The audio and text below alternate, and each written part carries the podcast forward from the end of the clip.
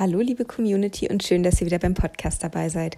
Mein Name ist Lena Linder, ich bin Tierärztin für Kühe und ich habe mir heute wieder ein Wunschthema von euch rausgesucht, was ihr mir über Instagram geschrieben habt und ähm, ist auch tatsächlich ein sehr spannendes Thema, finde ich. Auch wenn ich tatsächlich, ich überlege gerade, länger keinen Fall. Doch, einen Fall hatte ich neulich mal. Na gut, einen Fall äh, in letzter Zeit nur hatte. Zum Glück muss man ja sagen, es geht um Nabelentzündungen beim Kalb. Und um zu verstehen, warum eine Nabelentzündung, jetzt könnte man ja sagen, naja Gott, ist halt entzündet, muss man halt behandeln, kann ja nicht so schlimm sein. Um aber kurz zu verstehen, warum das eben doch schlimm sein kann zumindest, schauen wir uns einmal an, wie so ein Nabel beim Kalb überhaupt aufgebaut ist, was der für Funktionen hat, warum der überhaupt da ist. Also ein Bauchnabel hat ja jeder von uns auch. Ähm, unser sieht ein bisschen anders aus als beim Kalb, das stimmt, zum Beispiel mit weniger Fell drüber. Aber der Nabel an sich ist jetzt per Definition eigentlich nur die Öffnung in der Bauchdecke, durch die dann eben die versorgenden Gefäße führen. Also der Nabel selber ist also quasi einfach nur ein Loch im Bauch, wenn man so möchte. Ne? Bei uns sieht man ja auch, dass es mal ein Loch war. Das geht ja bei den meisten so nach, äh, nach innen und ist dann aber einfach ja, zugewachsen, sage ich mal. Ähm, bei den Kälbern, die haben an sich auch einfach dieses Loch in der Bauchdecke. Ähm, und da führen eben, wenn das Kalb noch in der Gebärmutter ist, wird das Kalb halt über diesen Nabel mit Nährstoffen, mit Sauerstoff versorgt, ähm, setzt dadurch Urin ab und dafür laufen natürlich die entsprechenden Gefäße durch diesen Nabel.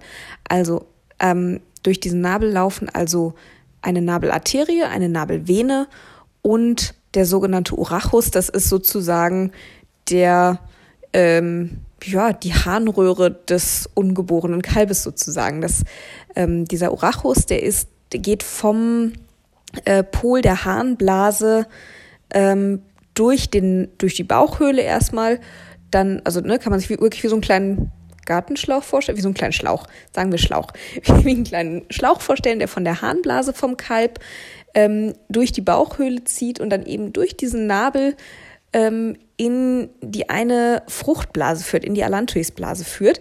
Das ist sozusagen die externe Harnblase fürs Kalb, solange es noch in der Mutter ist. Ähm, wie gesagt, eine Vene ist noch drin, eine Arterie ist noch drin. Die Vene, die führt ähm, von der Plazenta eben durch den Nabel und dann über die Leber, ja, in den, in den Kreislauf sozusagen, über die Lebervene in den Kreislauf des Kalbes ähm, die Arterie hingegen, die zieht auch eher nach hinten, also die zieht auch von der Plazenta durch den Nabel äh, und dann in der Bauchhöhle auch eher nach hinten an der Blase vorbei ähm, und wird dann eben in den, mit dem ja, eigentlichen Kreislauf sozusagen verbunden. So, und über diese drei Gefäße, die da eben ähm, durch diesen Nabel ziehen, ähm, wird eben das gesamte Kalb sozusagen versorgt. Klar, übers Blut mit Sauerstoff, mit Nährstoffen. Ähm, und über den Orachus kann es eben Pipi machen sozusagen.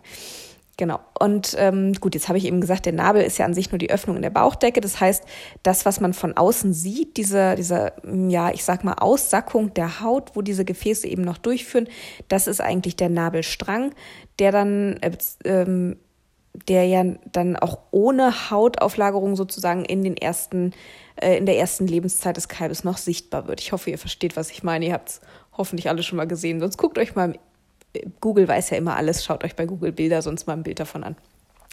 Also wenn das Kalb jetzt ähm, also geboren wird, dann ist natürlich diese Versorgung, sobald das Kalb auf der Welt ist, an sich unnötig und deshalb reist in der Regel noch während der Geburt ähm, bei manchen, bei einigen wenigen Kälbern auch kurz danach. Ich habe es eigentlich danach tatsächlich selber noch nie erlebt.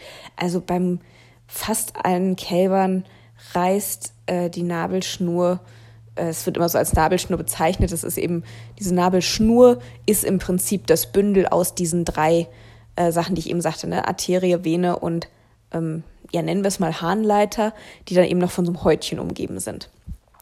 Und ähm, bei diesen Gefäßen gibt es dann eben Sollbruchstellen und der, dieser, dieser Nabelstrang, der reißt dann ähm, ungefähr so eine Handbreit, anderthalb Handbreit ähm, unterhalb der Bauchdecke quasi ab und das ist ja jetzt, klingt jetzt erstmal unlogisch, weil eigentlich müsste man ja denken, okay, da laufen Blutgefäße lang, das Kalb müsste ja verbluten. Aber dadurch, dass dieser Nabel eben so reißt, haben diese Gefäße, mh, die sind ja elastisch, sage ich mal. Und das hat der Körper ganz schlau eingerichtet. Das ist auch tatsächlich nicht nur bei den Nabelgefäßen so, das ist auch bei anderen Gefäßen so.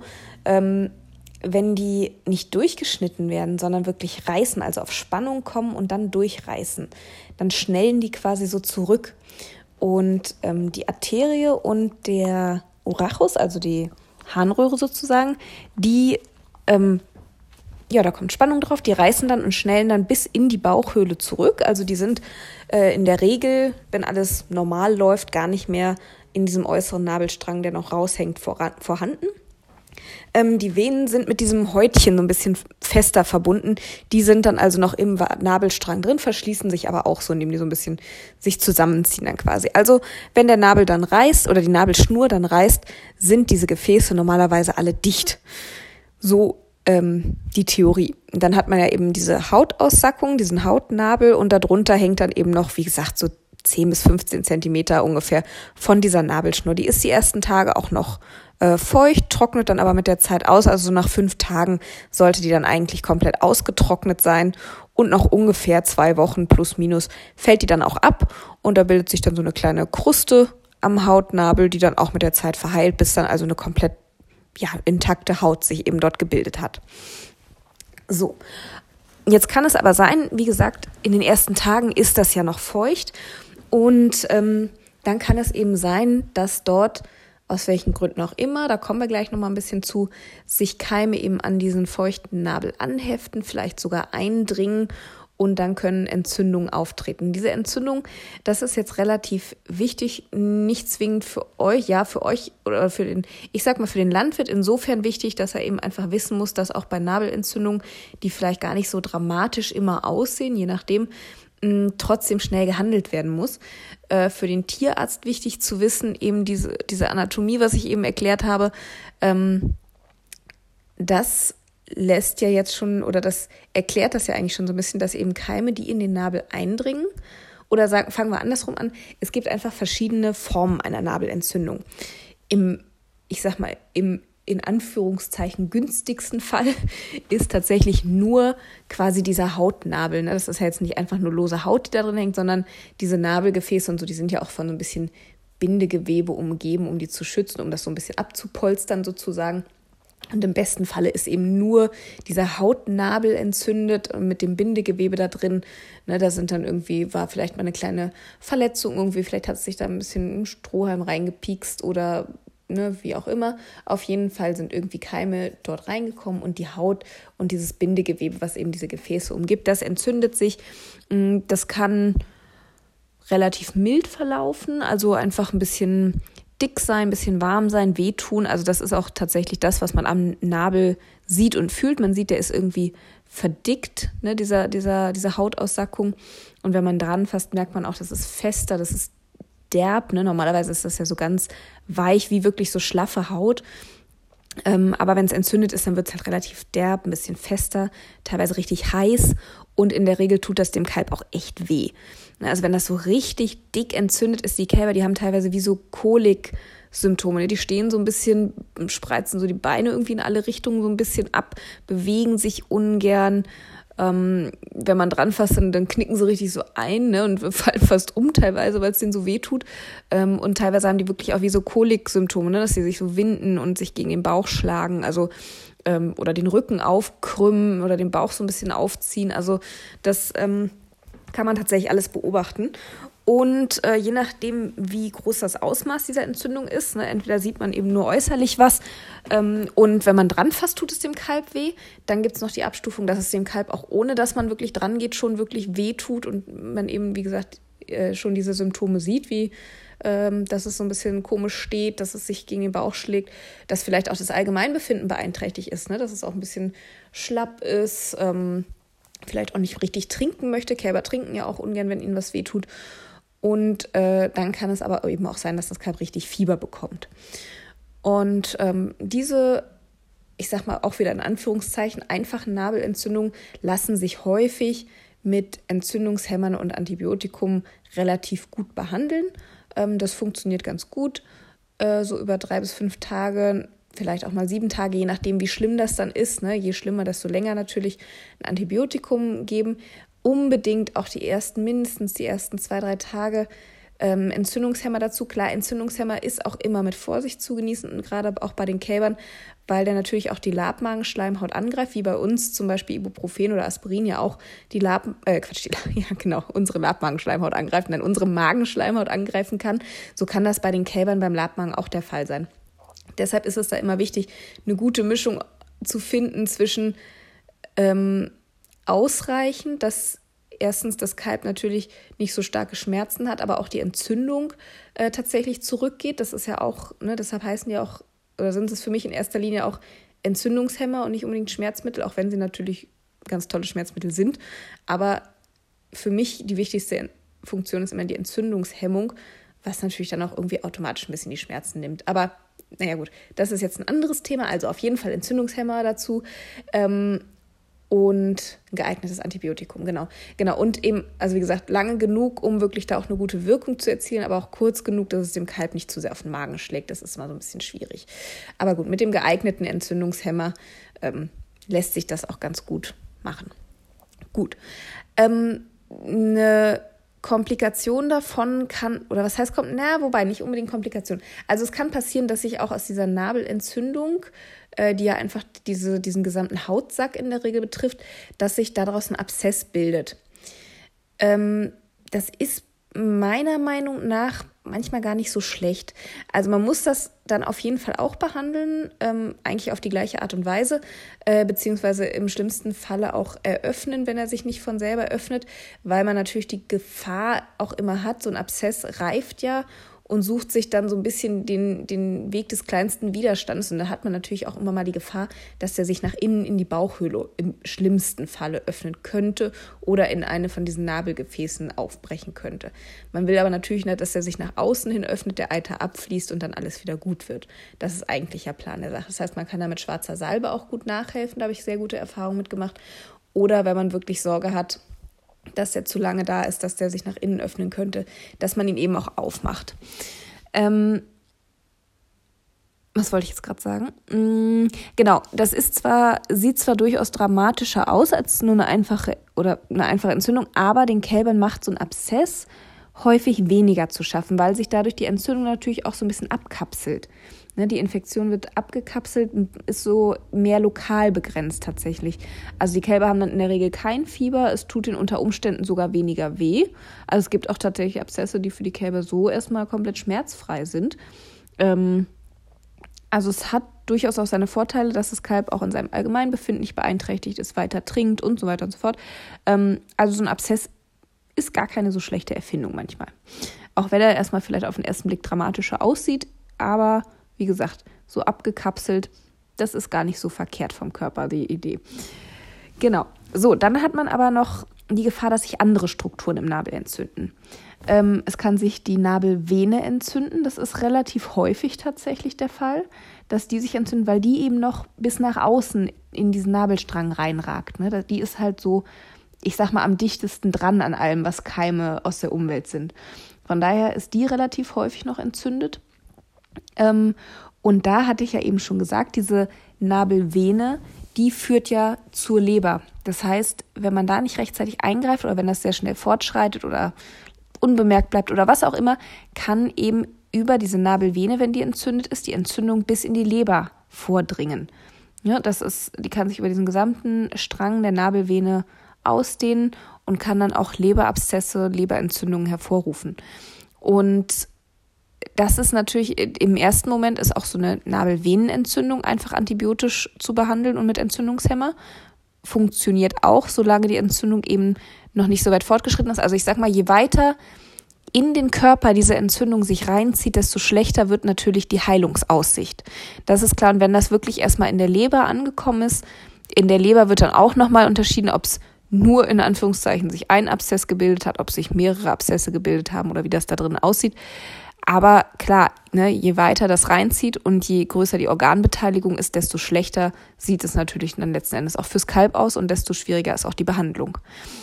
Also wenn, der, wenn die Entzündung dann wirklich schon ins Innere quasi der Bauchhöhle fortschreitet, ähm, ist häufig auch tatsächlich eine Nabeloperation notwendig, um eben diese entzündeten Teile der Nabelvene zu entfernen. Ähm, Gleiches gilt an sich für die Nabelarterie, wobei die eben Richtung Blase zieht, sodass da eben eher die Gefahr ist, dass die Blase mit beteiligt wird. Wobei so eine Nabelarterienentzündung die seltenste Form der Nabelentzündung ist. Ähm, wie gesagt, Hautnabel sehr häufig, Nabelvene sehr häufig, ähm, am zweit- bzw. dritthäufigsten dann noch eine Entzündung dieses Urachus, also der ähm, dieses ja Harnganges, sag ich mal, äh, nennen wir ihn mal immer noch so, obwohl der natürlich diese Funktion in dem Moment dann nicht mehr hat. Aber auch der entzündet sich und da der eben zur Blase zieht, kann da die Blase wiederum mit beteiligt sein, mit einer ähm, Blasenentzündung, mit einer eitrigen Blasenentzündung. Und auch hier gilt ähnlich wie bei der Leber, wobei mh, hm, je nachdem, was man da so für Studien liest, ist die Prognose fürs Kalb mit einer Entzündung des, des Urachus und auch mit Blasenbeteiligung ähm, wie gesagt, je nachdem, welche Studie man liest, etwas besser zu bewerten, als wenn die Leber beteiligt ist. Ähm, aber auch hier eben, wie gesagt, ne, je weiter fortgeschritten die Entzündung ist, je oder auch wenn dann die Blase schon mitbeteiligt ist, also immer wenn eine Organbeteiligung auch vorliegt, umso schlechter wird eben die Aussicht fürs Kalb, dass das nochmal äh, geheilt wird. Also auch hier ist wichtig, frühzeitig behandeln. Auch da, ne, die Therapie ist immer, wenn das, wenn das so am Anfang ist, immer Antibiotikum und Entzündungshemmer. Ein geeignetes Antibiotikum, da ist auch nicht jedes immer so super für ein geeignetes Antibiotikum und Entzündungshemmer. Ähm, und je weiter nach innen die Entzündung geht, muss dann eben eher auch schon mal operiert werden. Bei Organbeteiligung sowieso, aber auch ne, wie gesagt, je weiter nach innen es geht. Und die Prognose richtet sich auch so ein bisschen nach den Symptomen. Also wenn das Kalb schon wirklich hochfiebrig dasteht äh, ne, und schon so ein bisschen in, in seiner Welt versunken ist und nicht mehr trinken möchte und wirklich ganz arg eingeschränkt ist vom Allgemeinbefinden, das weist auch schon darauf hin, dass die Prognose nicht mehr so gut ist, äh, als wenn das wirklich noch so im Anfangsstadium ist. Also das muss immer so zusammen betrachtet werden und für den Tierarzt eben wichtig, dass der das Kalb auch wirklich, wenn eine Nabelentzündung vorliegt, eben feststellt, ist nur der Hautnabel betroffen oder sind eben ist eben Nabel, äh, Nabelvene oder Urachus mit betroffen. Das kann man tatsächlich auch ähm, abtasten oder muss man sogar abtasten. Das gehört in dem Fall zur ähm, ja zur Diagnostik zwingend dazu, dass man eben ähm, das Kalb entweder im Stehen oder besser noch im Liegen eben äh, dass man dem Kalb dann eben den Bauch abtastet und fühlt, in welche Richtung diese Strukturen des Nabels eben verdickt sind, entzündet sind, damit man dann eben sagen kann, okay, es ist die Vene oder es ist der Urachus. Wie weit lässt sich das vielleicht im Bauchraum verfolgen? Wie sind die Symptome? Wie ist die Aussicht fürs Kalb, um dann eben auch eine vernünftige Therapieentscheidung treffen zu können, beziehungsweise dem Landwirt natürlich auch sagen zu können, wie es um das Kalb steht, wie hoch die Chancen auf eine Heilung sind, wie sinnvoll die OP noch ist. Ähm, weil klar, wenn ich, wenn ich eine Nabelvenenentzündung mit äh, einer Leber habe, die von Abszessen durchsetzt ist, naja, dann ist die Frage, ob man da wirklich dann noch weiter operieren muss oder ob man da auch dann nicht sagen sollte, dass ähm, ja, das hat auch keine Aussicht auf Erfolg mehr. Also, ne, das ist eben auch für die Prognosestellung, also für die Abschätzung der Heilungsaussichten sehr, sehr entscheidend, dass man da eben wirklich eine gründliche Diagnostik vorher macht, ähm, eben vor allem durch Abtasten. Manchmal kann man es auch per Ultraschall noch ganz gut untersuchen. Also da auf jeden Fall gründlich vorgehen immer, um, ab, ähm, um, um die Heilungsaussichten abschätzen zu können und um auch sich für die richtige Therapie dann zu entscheiden. Oder für die sinnvollste Therapie, sagen wir es mal so. So, genau, das an der Stelle. Jetzt ist natürlich noch die Frage, kann ich sowas vorbeugen? Was sind die Ursachen? Ähm, weil ihr wisst ja, vorbeugen ist immer besser als heilen und auch hier gibt es Vorsorgemöglichkeiten. Das A und O, wie bei allen Sachen, die das Kalb betreffen, ist natürlich immer die Kolostrumversorgung. Das ist einfach die Grundlage für das gesunde Kälberleben, sage ich mal, für das gesunde Aufwachsen des Kalbes ist immer Kolostrum dann so auch in diesem Falle, weil natürlich klar das Kalb hat einfach noch nicht so dieses ausgebildete Immunsystem. Ich meine, wenn es schon älter ist, wenn die Nabelentzündung auftritt, dann hat es vielleicht auch selbst schon ein ganz gutes Immunsystem ausgebildet. Aber gerade in den ersten Lebenswochen ist es einfach das Aller, Allerwichtigste, dass es von der Mutter eben über die Biestmilch die Antikörper bekommt, mit denen es dann gegen Krankheitserreger vorgehen kann. Also Punkt 1 immer Kolostrumversorgung. Punkt 2 in dem Fall tatsächlich einfach Hygiene. Ja, das ist ganz, ganz wichtig, denn klar, je mehr Keime in der Umgebung des Kalbes vorhanden sind, desto höher ist natürlich auch die Chance, dass sich so Nabel infiziert. Also schon bei der Geburt auf, auf eine gute Hygiene achten, dass das Kalb eben nicht wirklich mal platt gesagt in die Scheiße geboren wird. Kein Witz, habe ich alles schon erlebt. Also, ähm, ja, dass die Kühe eben nicht auf den Spalten kalben, dass die Abkalbebox frisch und sauber eingestreut ist. Klar, die Kuh kann sich dann immer noch ungünstig genau an so einen Kuhfladen legen. Das ist, das ist manchmal nicht zu verhindern, das weiß ich. Aber dass man wirklich eine saubere, frisch eingestreute Abkalbebox den Kühen zur Verfügung stellt, dass die Kälber in eine halbwegs saubere Umgebung geboren werden ähm, und dann möglichst zügig in eine Einzelbox gelangen, wo eben auch andere Kälber nicht am Nabel saugen können. Das ist natürlich auch mal noch ein Riesenpunkt, äh, eine Rieseninfektionsgefahr, auch später noch, wenn die Kälber schon in der Gruppe laufen. Auch dann kann Besaugen vom Nabel immer noch zu ganz, ganz dicken, fiesen Nabelentzündungen führen. Ähm, aber die soll natürlich in der Gruppe laufen, ne? Und das ist ja jetzt auch nicht, kommt jetzt auch nicht jeden Tag vor, aber das ist immer noch eine Gefahr natürlich. Ähm, also in eine möglichst zügig dann eben in eine saubere, frisch eingestreute, vorher gereinigte, desinfizierte und im Idealfall noch leer gestandene Einzelbox, Einzeliglo, worin auch immer ihr eure Kälber haltet. Das, also wo drin ihr die haltet, ist mir fast schon egal. Hauptsache es ist vorher, hat es ein bisschen leer gestanden, ist gereinigt, desinfiziert und sauber und frisch eingestreut. Ähm, zum Einstreuen noch kurz ein Wort. Schön dick einstreuen, schön sauber einstreuen, ganz klar. Aber nehmt möglichst langes Stroh in dem Fall bei den kleinen Kälbern. Ne? Weil gerade so gehäckseltes Stroh, Sägemehl, das sieht zwar erstmal toll aus und sauber und fluffig und ist super und ist auch schön saugfähig, aber das pappt sich natürlich schön an diesem frisch feuchten Nabel dran und bleibt da dran kleben und ist eine ganz tolle Infektionsquelle dann auch.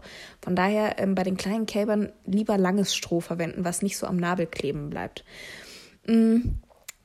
Was ich manchmal noch sehe, ist so Nabeldesinfektion mit Jod oder dass sie mit Blauspray eingesprüht werden, ist normalerweise, wenn der Nabel ganz normal auf seiner üblichen Länge, sage ich mal, reißt und nichts blutet und nichts offen steht, ist das eigentlich nicht nötig.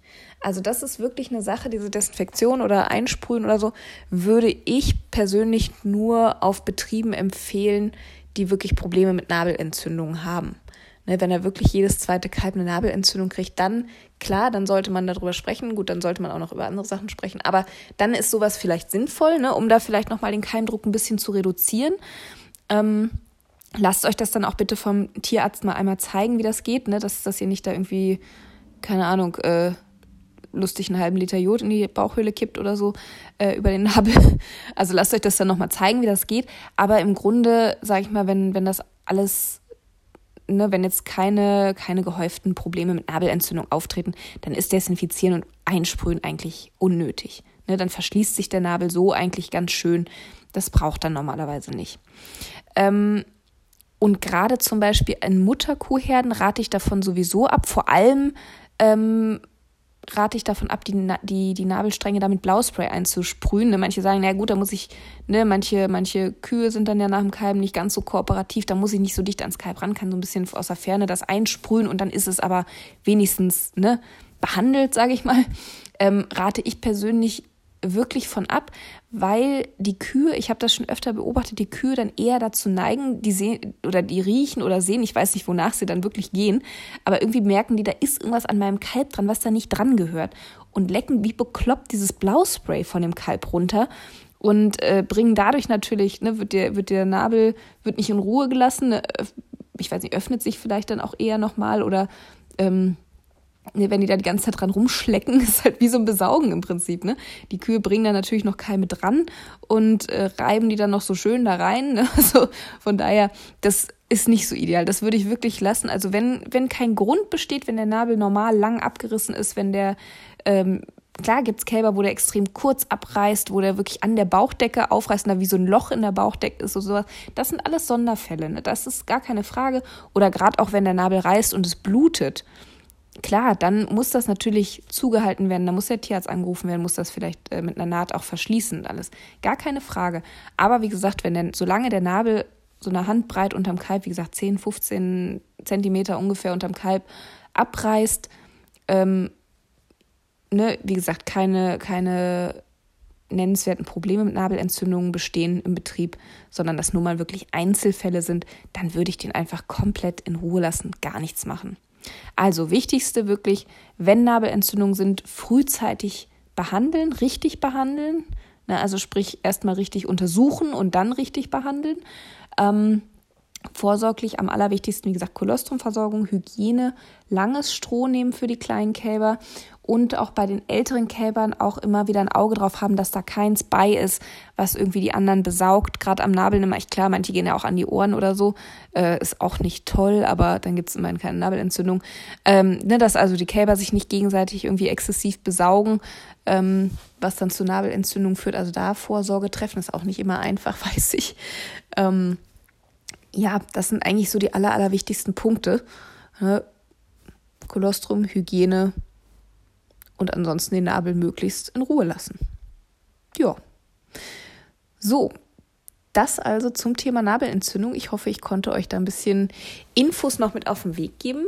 Ähm, wie gesagt, ich hatte ja vor kurzem Nabelentzündung, allerdings einen kleinen Sonderfall. Ihr habt es vielleicht in Instagram bei mir gesehen. Das war ähm, auf der Weide passiert äh, und da hatten sich ich weiß nicht, ob erst die Entzündung da war und dann die Fliegen kamen oder ob die, die Fliegen zur Entzündung geführt haben. Das, ne, was jetzt Huhn und was Ei ist, kann ich im Nachhinein leider nicht mehr sagen.